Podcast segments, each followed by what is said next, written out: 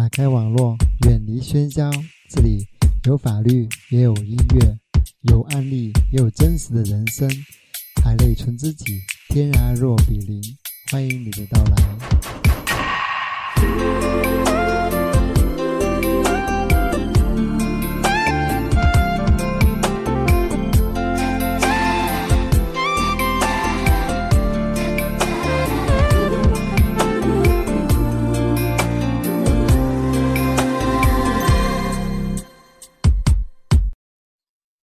大家好，欢迎大家收听法律 FM，我是你的朋友叶建红。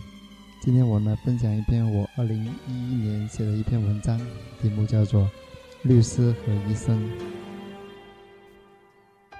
今天一个客户来拿上面房买卖合同，因为年底客户要回家，所以急着要拿资料。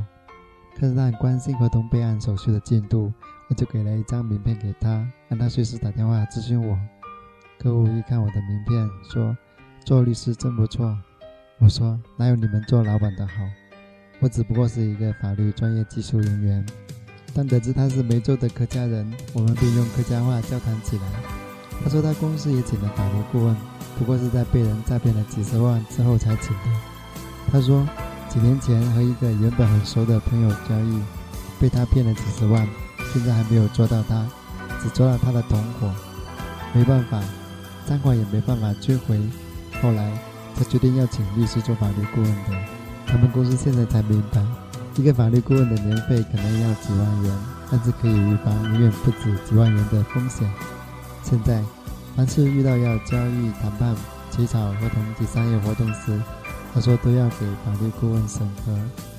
记得有一个客户对我说：“人的一生都有两种朋友，一种是医生，另一种是律师。”他对我说。小叶，你人很实在，用心为客户着想，将来前途无量。我们做个朋友吧。我说谢谢，过奖了。他说，医生医治人的身体，律师是保障当事人合法权益的人。多和他们在一起，就会知道如何去预防风险和保障自己的合法权益。在我国，很多人了解医生，但却很少人了解律师。人们认为律师是一个狡猾的家伙，并不可靠，所以他们和病人一样。病人得了病才去找医生，而很多人是因为有了官司、损失或者纠纷才会想起律师。而自己所花费的代价，往往比法律风险支出预防时所投入的成本要大很多。我看过很多当事人自己写的合同及文书，发现写的像记叙文一样，表达复杂又不清楚，而且还很不规范。这样的法律文书既不能完整的表达双方的权利义务。又不能很好的预防风险。前段时间，有个客户让我免费给他写一份离婚协议，我没有答应，因为我知道买得起高档住宅的人都不会是穷人，我没有义务去帮他。律师收费标准指导价规定，制作一份离婚协议要五百元以上。很多人以为只是写几句话而已，没有必要支付律师费，其实这是不尊重律师的表现。他们一顿饭有可能就花去几千元。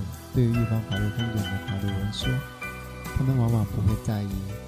后来我看到一个律师写一份离婚协议，收费两千元。他说，律师提供的是法律服务，除法律援助或公益以外，是要收费的。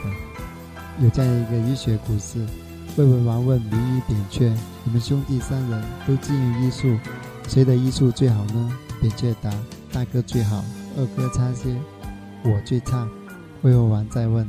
那为什么你最出名呢？扁鹊答说：“大哥治病是在病情发作之前，但是病人自己还不觉得有病，但大哥能及时下药铲除病根，结果他的医术难以被人认可，所以没有名气，只是在我们家中受到推崇。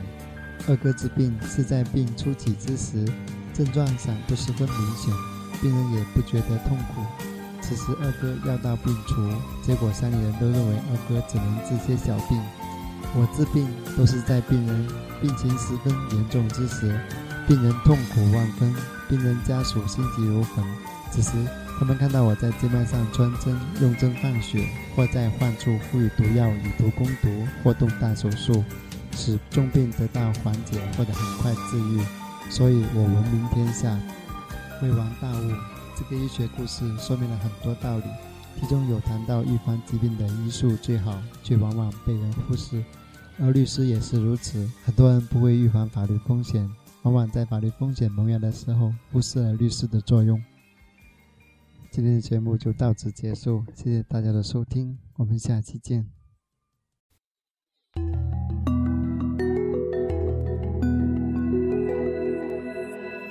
流年似水，似水流年，陪你走过春夏秋冬的季节，伴你度过花开花落的岁月。愿你的人生天天天蓝，欢迎常来，与你相伴。